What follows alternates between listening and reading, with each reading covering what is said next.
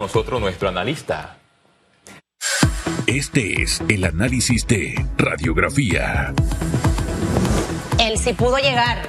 Casi, casi no llego, Susan. Porque ya hay cierres y hay, y así hay mismo cierres. Es, así mismo es. Pero muy rápidamente, ah, gracias por estar aquí. Buenos días a todos. Y la verdad quiero iniciar el análisis hablando un poquito sobre, obviamente lamentando la situación del día de ayer. Yo creo que es importante tomar en consideración que estamos ante una situación de casi emergencia. Están sectores en el país que se están quedando sin suministros, empresas que no tienen insumos para operar. Y, no, las empresas grandes que también están afectadas, pero lo los que están más afectados en estos momentos son las pymes, el pequeño empresario, los bares, los restaurantes, eh, las empresas que no están pudiendo tener sus insumos para poder operar normalmente, que a su vez nos va a pegar directamente la economía. Así que quiero comenzar el análisis haciendo un llamado a la sensatez, un llamado a que ese diálogo que se va a dar el día de hoy en Coclé eh, se puedan sentar las partes, entender las situaciones de ambas y poder llegar a un acuerdo, porque cada día que pasa es un día en que las afectaciones económicas del país se acrecentan y la afectación va directamente y exclusivamente a esos pequeños empresarios, a esas familias ahorita que no están pudiendo salir a trabajar y que están teniendo inconvenientes ¿Hay en su economía monto, familiar. Juan Carlos Julio, o sea, a mí me gustan mucho los números. Eh, el señor Bacar hablaba de millones de pérdidas en el sector restaurantes, sector turismo ayer nos habló de 3.2 millones de pérdidas diarias. Claro, claro. Merca Panamá arriba del millón de pérdidas diarias. O sea, la economía panameña, hablando en números, ¿cuánto va a ser este golpe producto de estos cierres y, y, y las afectaciones que van a venir de desempleo, cierres de empresas y demás? Mira, para que tengas una, una noción, el número eh, va a salir real y consonante después de que acabe esto. Porque en ese momento es que vamos a poder asentarnos a decir, bueno, qué sectores se movilizaron en ese tiempo. Y, y señores, ustedes que están en su casa, usted sabe que usted no está eh, desenvolviéndose igual por las protestas. Usted ya no está yendo a salir quizás a un restaurante, usted ya no está comprando la cantidad de insumos que necesita porque no hay, etcétera, etcétera, etcétera. Todo eso son afectaciones de costos que hay en las empresas y que a su vez están afectando los ingresos de estas empresas que no van a poder tener cómo abastecerse. Entonces, entender un poquito, la magnitud va a ser grande, están parando varios sectores, hay estamos parando el libre tránsito no solo de los insumos, sino también de las personas y eso afecta directamente a la economía de las empresas. Entonces, hacer un llamado a la sensatez, hacer un llamado a que nos sentemos y, quería recalcar algo que dijo el segundo invitado del vocero del gobierno porque me llama mucho la atención sobre los temas que vamos a tocar o que van a tocar en esta mesa del diálogo. Y el primero es gasolina, que ya era un tema que venía desde hace mucho tiempo, que se había postrado como como uno de los temas principales que estaba afectando el bolsillo de la población. El segundo es energía, también algo que está afectando el bolsillo de la población directamente.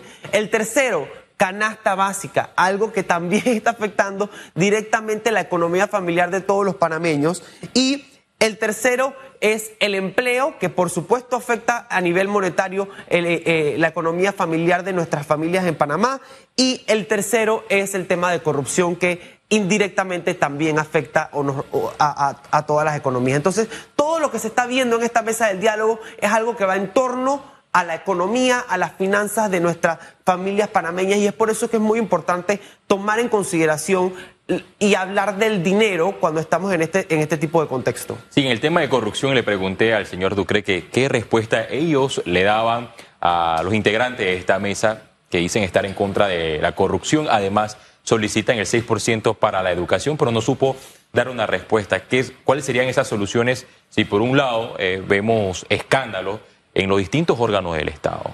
Mira, yo desde mi, desde mi expertise te puedo decir que, que, que yo como financiero o como economista te puedo comentar que en efecto la corrupción es algo que afecta a nivel monetario y, y, y se traduce a un costo de oportunidad. El dinero que sale por corrupción es dinero que se ha dejado de percibir o se ha dejado de utilizar en educación, en salud, en, eh, en, en poder optimizar estos problemas de gasolina, energía, etcétera, de poder mejorar los precios de las canastas básicas, de poder mejorar infraestructura. O sea, ese costo de oportunidad que el Estado pierde en corrupción es algo que estamos dejando de utilizar para mejorar la calidad de vida del pueblo. Entonces, yo, yo la verdad que medidas puntuales no es mi expertise, pero sí te puedo decir que la afectación monetaria por corrupción trasciende en muchísimos millones de dólares que en ocasiones nos pudieran servir para poder mejorar la calidad de los panameños. Y es algo en lo que tenemos que estar vigilantes siempre. Siempre. Y no dejar que eso se acumule.